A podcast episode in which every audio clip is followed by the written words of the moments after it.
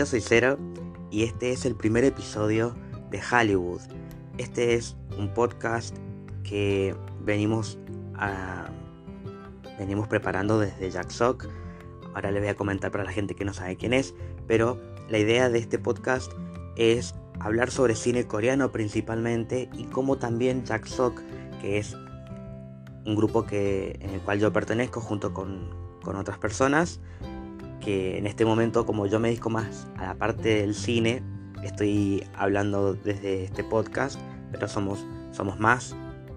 y hacemos otras actividades relacionadas con la cultura coreana en general, con distintos eventos en Mendoza. Otra cosa que hacemos también con Jacksok es el ciclo de cine coreano y el ciclo de cine asiático. porque lo ponemos por separado siendo conscientes de que el cine coreano está englobado en el cine asiático? Pero lo que pasa es que el, cine, el ciclo de cine coreano comenzó en el 2014 y hoy en día continúa. Tiene su propio espacio en el microcine de la Municipalidad de Capital de Mendoza de manera completamente gratis y que desde hace muy poquito, desde el martes pasado, volvió a abrir sus puertas porque obviamente que con el protocolo de distanciamiento y de manteniendo las, las medidas de salubridad para poder continuar con eh, esta eh, para evitar que se contagien más personas con respecto al, al COVID-19 pero gracias a, a las nuevas medidas que se han se han autorizado, ya podemos disfrutar por lo menos de ciclos de cine gratuitos. Los cines comerciales todavía van a tomar un poco más de tiempo porque a su vez no hay grandes estrenos que puedan ofrecer. Pero si a vos te gusta el cine, independientemente si te gusta el cine coreano o no, y vivís en Mendoza obviamente, tenés la oportunidad de ir al microcine y cada día de la semana tenés una propuesta diferente. Lo que sí les recomiendo que averigüen la agenda cultural porque hay películas que van a tener doble función. Nosotros por lo menos en el mes de, diciembre no. Pero como solamente existe una capacidad de 30 personas porque la sala tiene 100 butacas, pero solamente se autorizan 30 personas para mantener el distanciamiento entre las butacas. Así que como es una capacidad limitada, te recomiendo que llegues temprano, unos 15 minutos antes para reservar tu lugar, porque las 30 primeras personas entran y si no llegaste a tiempo eh, no, nos podemos, eh, no, no nos dejan meter más gente a la sala.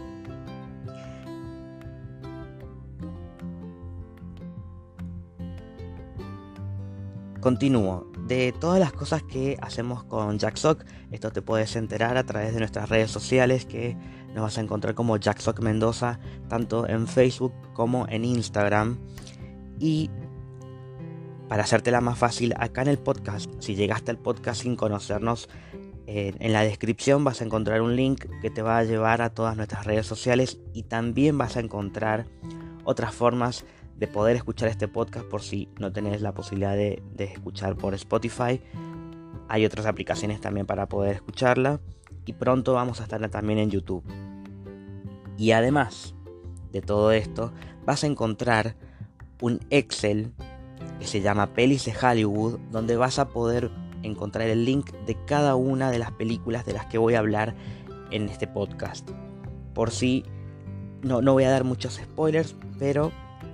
por si tenés ganas de ver las películas de las que estoy hablando, que te vas a cruzar con sus nombres en la foto de la portada de, este capítulo, por ejemplo. Voy a explicar dos cositas más y ya me voy a, la, a la idea principal de este capítulo. ¿Por qué este podcast se llama Hollywood? Bueno, justamente desde Corea del Sur hay muchas cosas que puedo contarte y que voy a ir contando de a poco a medida que se vayan generando estos episodios donde voy a tener la oportunidad de contar cosas que, he aprendido sobre la cultura coreana. El movimiento de la ola coreana que es su manera de globalizarse, de, de, expandir su cultura en el mundo, se le llama la ola Hallyu. Hallyu es la palabra con la que muchas personas reconocemos a la cultura coreana como consumistas, porque justamente la, conocemos a través del K-Pop, a través del cine, a través de las novelas que son mal conocidas como doramas. Ya voy a hablar un poco sobre eso también. Y bueno, por el maquillaje y sobre muchas cosas que han, logrado meterse en el mercado y que desde este lado del, del planeta conocemos bastante y que nos encanta y que eventualmente de algunas de otras cositas nos vamos a ir enterando, pero todo ese movimiento se le llama Hallyu y como voy a hablar específicamente sobre cine, decidí unir estas dos palabras de Hollywood y Hallyu porque me parece que el cine coreano ha crecido tanto y tiene mucho para ofrecer que en algún momento el cine coreano puede que pise igual de fuerte que Hollywood. No lo digo a nivel comercial, pero sí a nivel cinematográfico, a nivel narrativo, porque por más que tiene herencias y referencias del cine de Estados Unidos, hay muchas cosas que el cine coreano no tiene que envidiarle a nadie y son cosas que han hecho historia incluso este 2020 recibiendo por primera vez no solamente una película coreana que por primera vez en la historia es nominada a varias eh, categorías de, de los premios de la Academia de Hollywood, sino que ganó el premio mayor que es el de mejor película. Y esto abrió muchísimas puertas para que mucha gente se interese en conocer un poco más, no solo sobre el, cine coreano, sino también sobre su cultura. Y es porque justamente el movimiento Hallyu y particularmente el cine coreano llegó muy lejos y tal vez siga trascendiendo. Y ese camino lo vamos a ir recorriendo a poquito en este podcast. Y bueno, ahora sí les comento de qué voy a hablar hoy, porque eh, si no me conocen les cuento, yo soy Cero. Si, me han visto en el ciclo de cine, soy yo quien presento las películas y he estado en todos los eventos de Jack Sock también participando me he dedicado más a la parte de los eventos que tienen relación con el cine coreano. Ay, me había quedado con un tema pendiente, perdón. Em, también organizamos desde Jacksock el ciclo de cine asiático que se realiza todos los martes en el microcine también y donde aprovechamos para pasar películas no solamente coreanas sino también de otros países de Asia. Esto fue a pedido del público Así que por eso tenemos los dos ciclos separados pero a su vez unidos porque los presentamos desde Jacksok.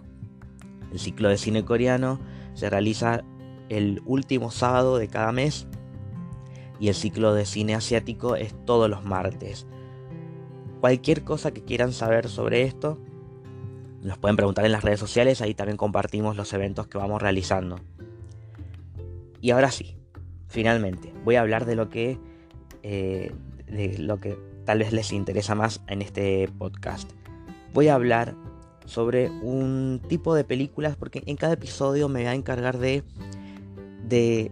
poner tres ejemplos, grandes ejemplos sobre un tipo de cine que hay. No voy a decir género ni subgénero, pero sí un tipo de películas que se destacan en el cine coreano.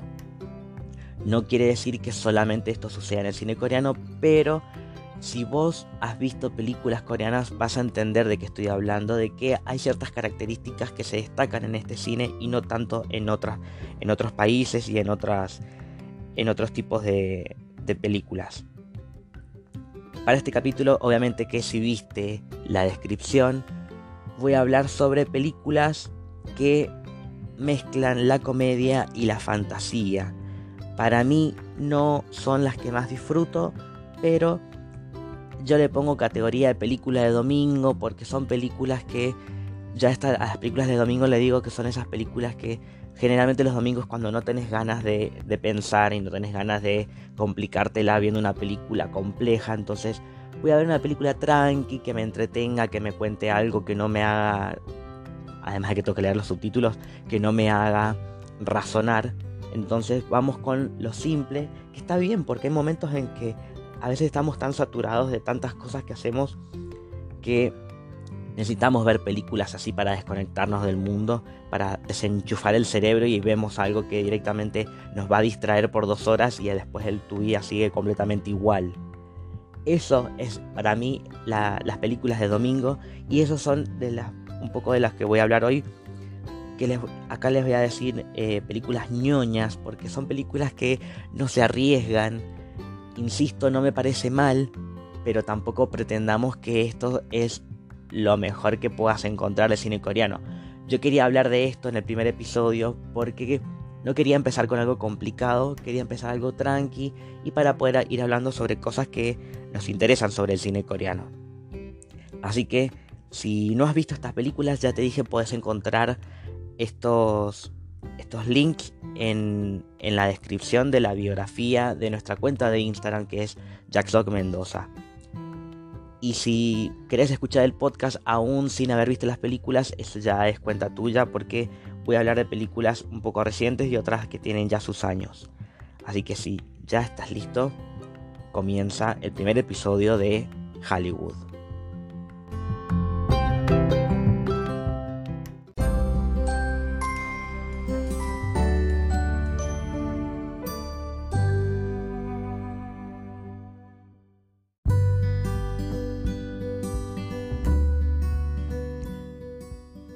Disculpen que haya hablado tanto, pero es que realmente tenía que hacer una introducción donde estuviera toda la información necesaria para conocer a Jack Sock, para conocer a Hollywood y para que más o menos sepas de qué se va a tratar este podcast ahora en adelante porque vino para quedarse. Ahora sí, este capítulo llamado ñoñismo cómico,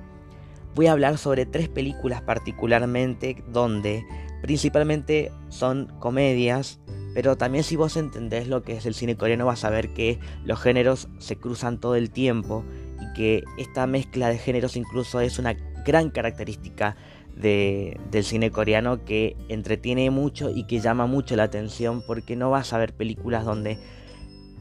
se pueda clasificar en un solo género cinematográfico. Y justamente es el caso de estas películas, que voy a hablar de tres películas comedia que tocan el tema de la fantasía, pero no es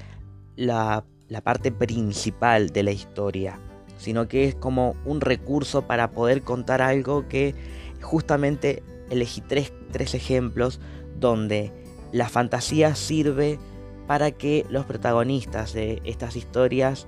tengan un cambio en su vida y se den cuenta de que hay cosas que están haciendo mal y que tienen que arreglar, pero que justamente en la vida real estas cosas por lo menos así como están en las películas, no pasan y no van a pasar nunca. Pero nos encanta ver porque esto ya lo hemos visto mucho en las novelas coreanas. Las mal conocidas, como dije antes, doramas. ¿Y por qué digo mal conocidas? Porque está mal traducido. En el idioma coreano, coreano en coreano se dice hangul, así que cuando, cuando escuches que yo diga hangul me refiero al idioma tanto escrito como eh, oral. En el idioma coreano, Hangul, no existe la palabra drama como la conocemos en el español o en el inglés. Por lo tanto, hay muchas palabras de este idioma que toman de otros idiomas y las hangulizan, las llevan a su propio abecedario, a su, propia, a su propio vocabulario eh, desde el origen extranjero, pero con escritura de coreano. Entonces, para poder escribir en coreano la palabra drama, tanto sea drama en español como drama en inglés, que tiene una pronunciación bastante parecida, en coreano esto es complicado porque en, su idioma, en la parte gramatical, no se pueden escribir em, sílabas de dos consonantes. Entonces se necesita principalmente una consonante y luego una vocal para poder pronunciarlo en este idioma, o por lo menos para poder escribirlo. Entonces, para poder adaptar la palabra drama, tuvieron que meter ahí esa O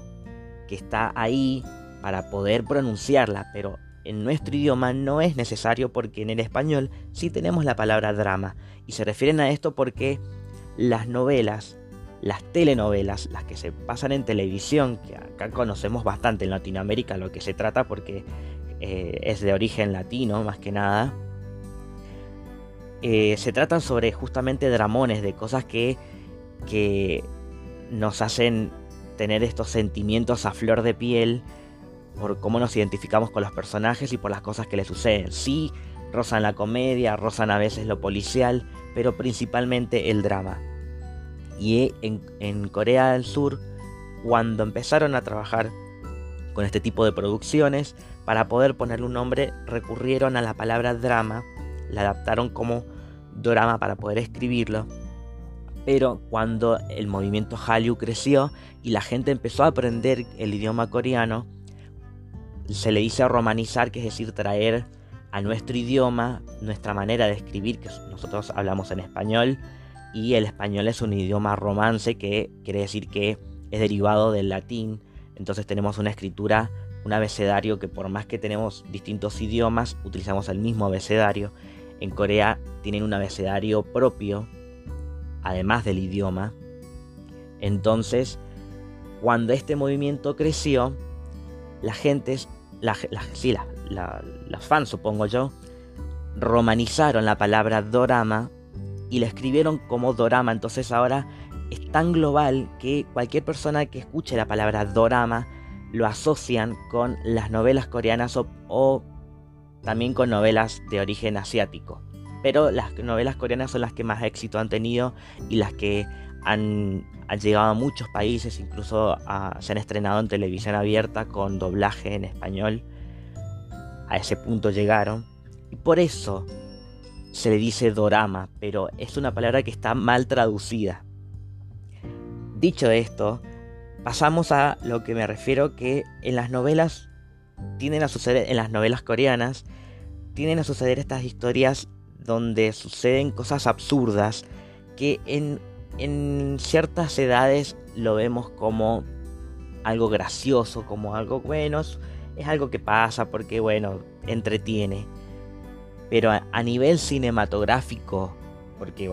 en este caso voy a hablar de películas que recurren a esto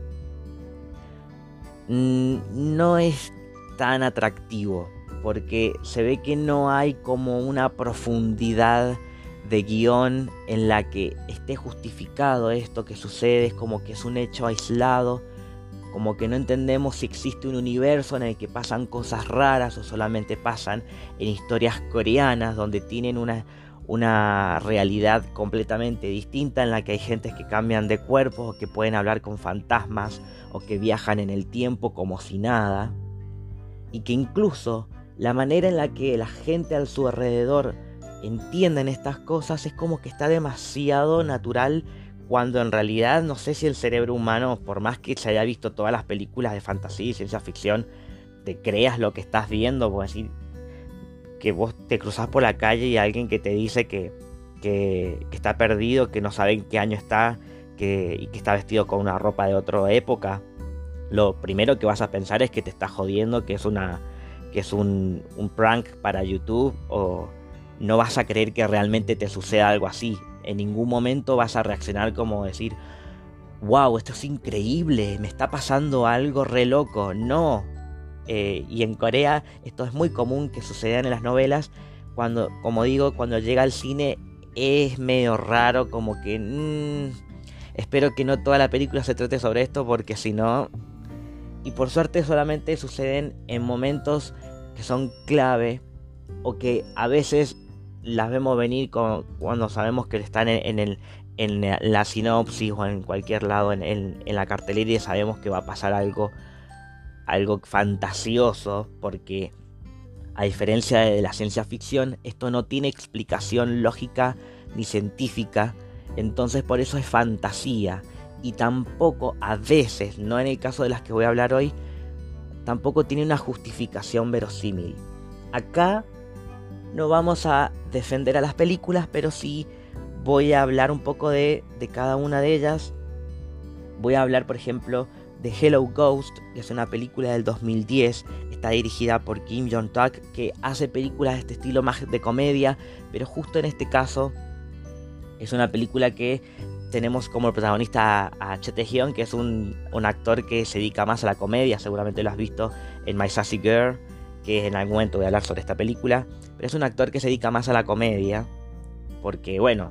hay actores que les gusta eh, dedicarse más a algunas cosas, también lo hemos visto hacer otras cosas diferentes, pero lo vas a reconocer por este lado seguramente si lo has visto. Y en este caso, bueno, es una película que si vos ves la cartelera, si la ves acá en, la portada de este capítulo del podcast, vas a ver que apunta a algo absurdo y que no a todo el mundo le gusta ver ese tipo de comedia donde pasan cosas que no tienen explicación y que no van a tener explicación en ningún momento y como que pasa algo raro y dice, bueno, tal vez más adelante la película me explique cómo pasa esto. No, eso no va a pasar porque no se trata sobre esto. Esta película se trata sobre un hombre que está deprimido, que se quiso suicidar, pero eh, termina en el hospital, obviamente muy mal, y por el hecho de haber tenido una experiencia cercana a la muerte, comienza a tener esta habilidad sobrenatural de poder hablar con fantasmas.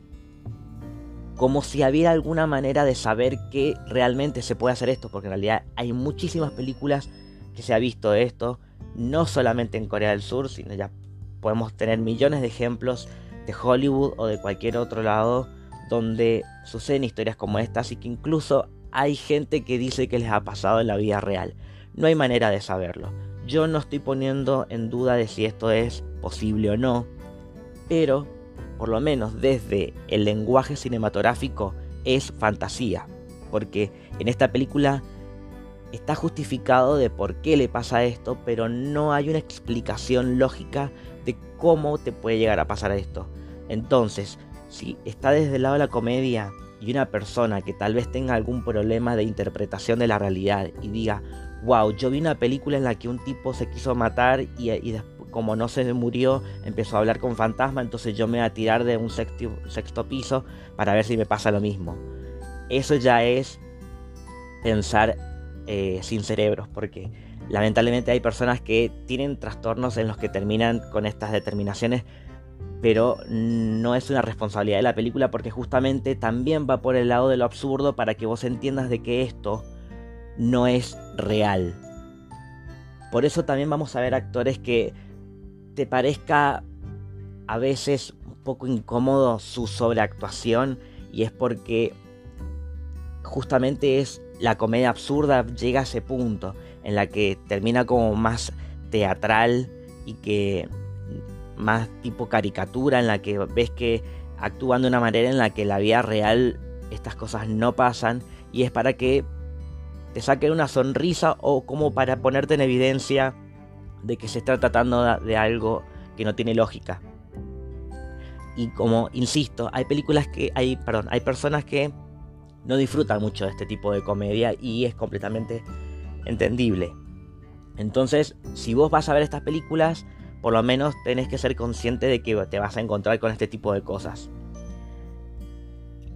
Yo quería hablar de esta película principalmente porque es algo que en el cine coreano se ve mucho en lo de cómo tocan el tema de la muerte. Y en la comedia es como que se, se ve como que la muerte no es eh, el final completo de una persona. En esta película está, está ese, esa conexión que tiene que tener el, el protagonista con ciertos personajes porque justamente esas personas que por pasar a la otra vida más allá de las ideologías que tengamos, eh, en Corea del Sur se cree mucho en la reencarnación, pero en esta película pasa por el lado de esas personas que,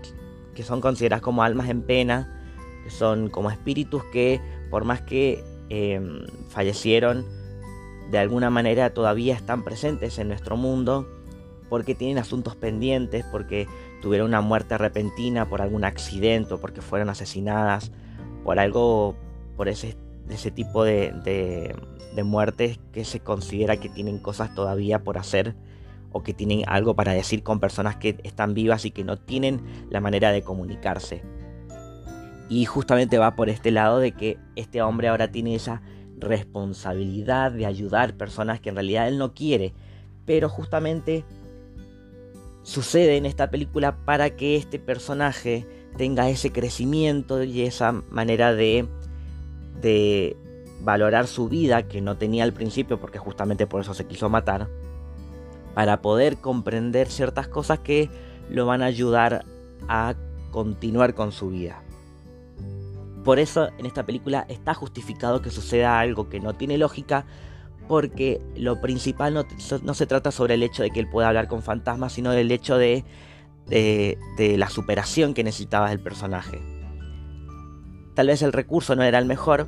pero es una manera de llamar la atención porque justamente la película no es una historia vacía. Y tenemos a un protagonista que es buen actor, es gracioso, entonces te puedes entretener con esto. De acá paso a otro ejemplo. Probablemente has visto varias versiones de esta película, pero la,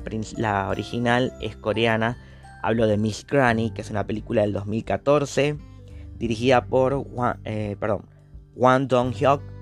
Eh, esta película ha tenido varias adaptaciones, creo que está la versión china, la versión em, tailandesa, tiene varias versiones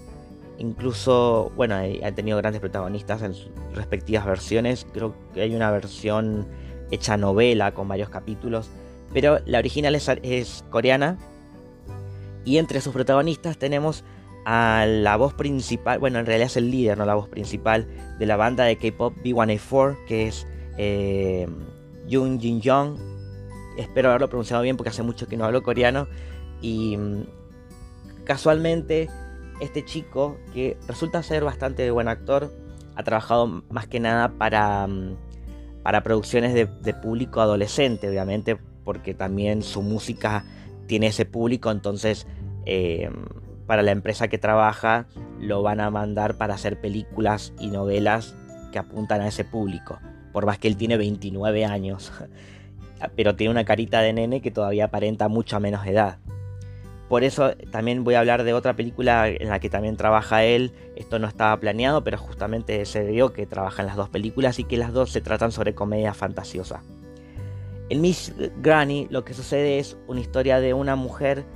Acá es interesante que tengamos a, una protagonista, por lo menos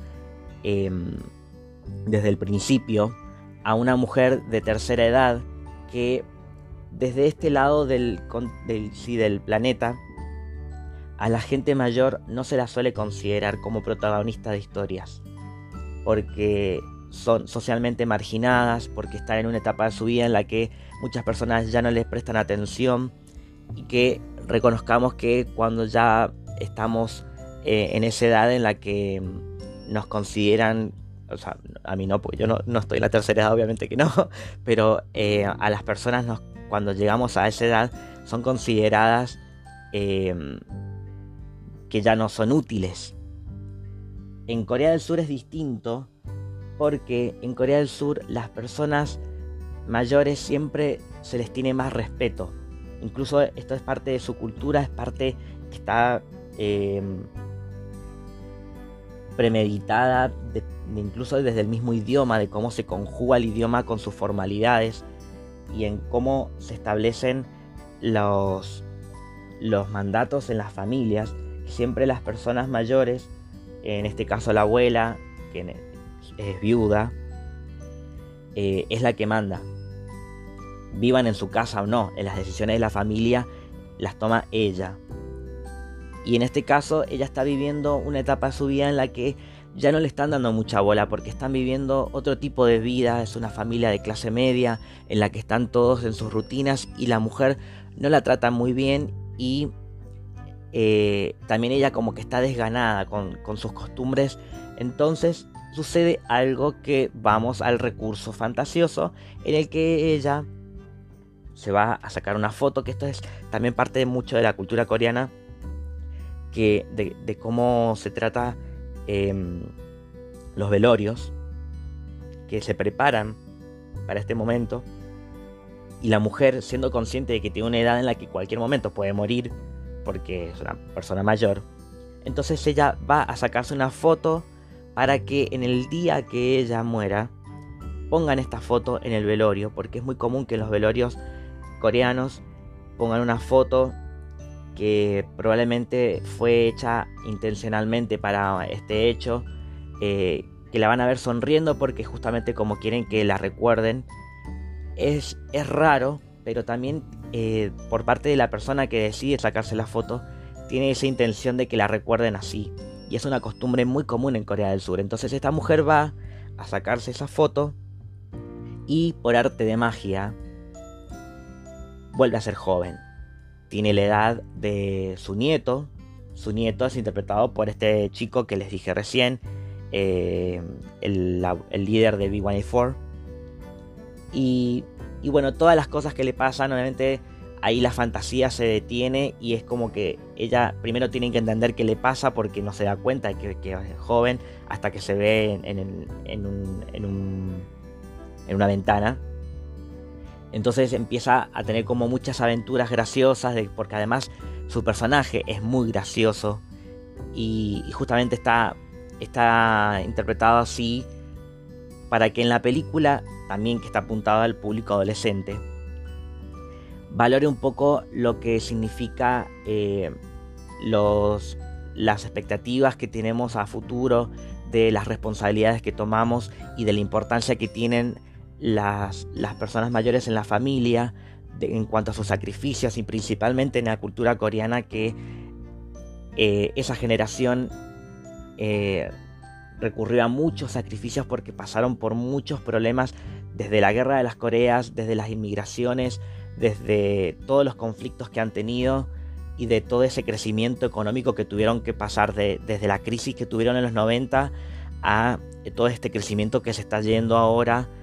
a un punto que tal vez es positivo pero también es bastante caótico en la actualidad y justamente esa generación lo está sufriendo de otra manera. Entonces es interesante ver cómo este personaje siendo joven tiene que entender otras cosas pero también quiere aprovechar para poder cumplir sueños que no había podido cumplir porque tuvo que sacrificarse por su familia y ahora tiene esa oportunidad. Pero si, si hemos visto varias películas de este estilo, sabemos que esto no va a ser para siempre y que en algún momento ella va a volver a tener su edad. Pero tiene esta enseñanza, algo que a mí mucho no me gusta, pero que es entendible que lo recurran a tipo clímax en cada película, que todas estas películas de comedia fantasiosa tienen un golpe bajo. Y con el ritmo de comedia que tienen es como que, como que te, te hace un parate y decís, esperada, pero no nos veníamos riendo y ahora tenemos un accidente o alguien que está a punto de morir de repente. Es como que no sé si me voy a poner a llorar, pero no, te juro que no me lo esperaba. Y es como que no sé si era necesario. Y suele suceder mucho con este tipo de películas. Si no la viste, no te estoy contando al final, así que podés ir a buscarla, ya sabes dónde está el link. Y la puedes disfrutar aún así con todo lo que te dije, porque también es una película que tiene canciones y por eso te digo que es como está más apuntado al público preadolescente, fanáticos del K-pop y ese tipo de, de cosas que te puedan llegar a gustar. Te va a gustar la película. Es entretenida, es linda, es una película perfecta para ver un día domingo. Si estás aburrido y no tenés nada para hacer, es perfecta para eso. Y otra película que quería hablar, que es una de mis menos favoritas en este caso, que es del 2019, se llama eh, The Dude in Me o The Man Inside Me. No voy a decir la traducción literal porque es medio raro, pero es como el hombre que está dentro de mí, cuando no se trata sobre eso. Pero también está protagonizada por este chico, eh, Jun Jin Young, es muy complicado su, nombre porque justamente su, segundo nombre y su apellido son muy parecidos. Pero bueno, el líder de B1A4, si sabes de K-pop, vas a saber de quién estoy hablando. Este chico, que al momento de hacer esta película tenía 27, 28 años,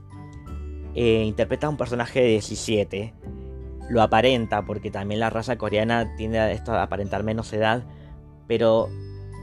cuando si algún día se despega de su público de, K-pop,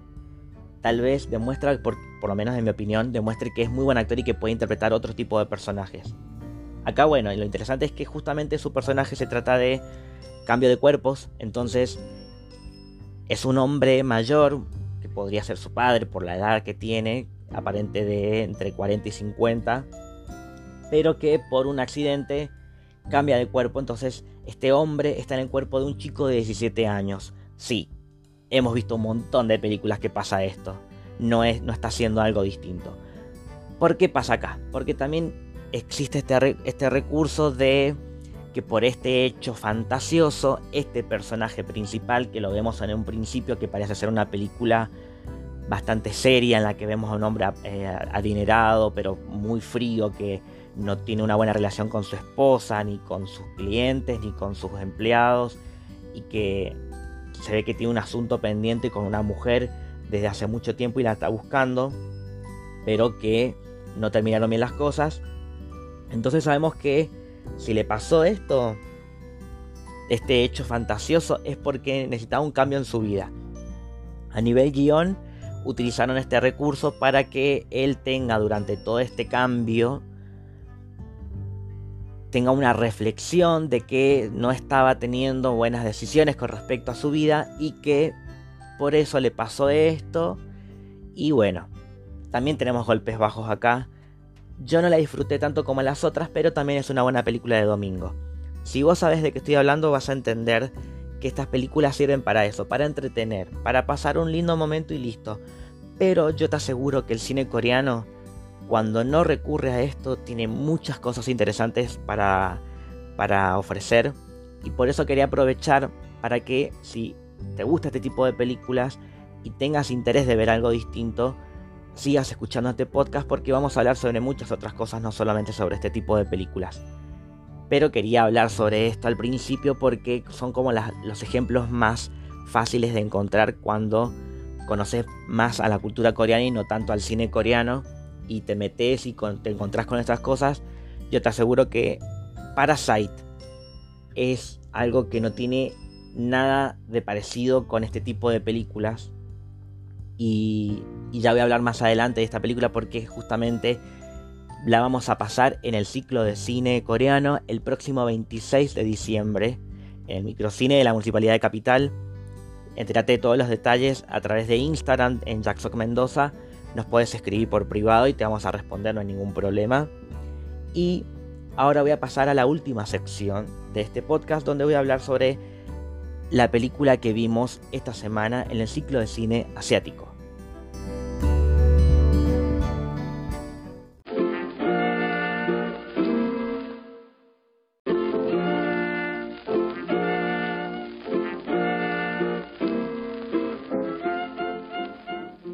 Estás escuchando este podcast el día que salió un poco días después de que se estrenó, eh, vas a entender la fecha de la que voy a hablar ahora, porque el martes pasado, 1 de diciembre del 2020, se abrieron las puertas del microcine en Mendoza y tuvimos la oportunidad de ver la primera película de este ciclo de cine asiático de diciembre, que se llama Diciembre Animado, porque vamos a ver películas de animación, son todas japonesas en este caso, pero van a haber otros meses en que vamos a ver otro tipo de películas y de otros países también. La del martes pasado fue Redline es una película del 2009 dirigida por Takeshi Koike,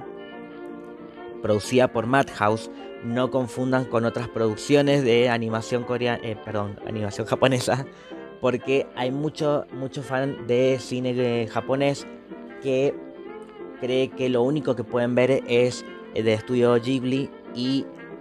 sí, es una de las mejores cosas que pueden hacer, pero no es lo único. Y hay muchas cosas interesantes del cine japonés. Este caso se trata sobre una película que es eh, de un futuro distópico, post-apocalíptico, em, con herencias de, por ejemplo, Mad Max, eh, em, Fury Road, con herencias de un poco de, no, mucho, pero un poco de Matrix, de, de Blade Runner, de ese tipo de cyberpunk,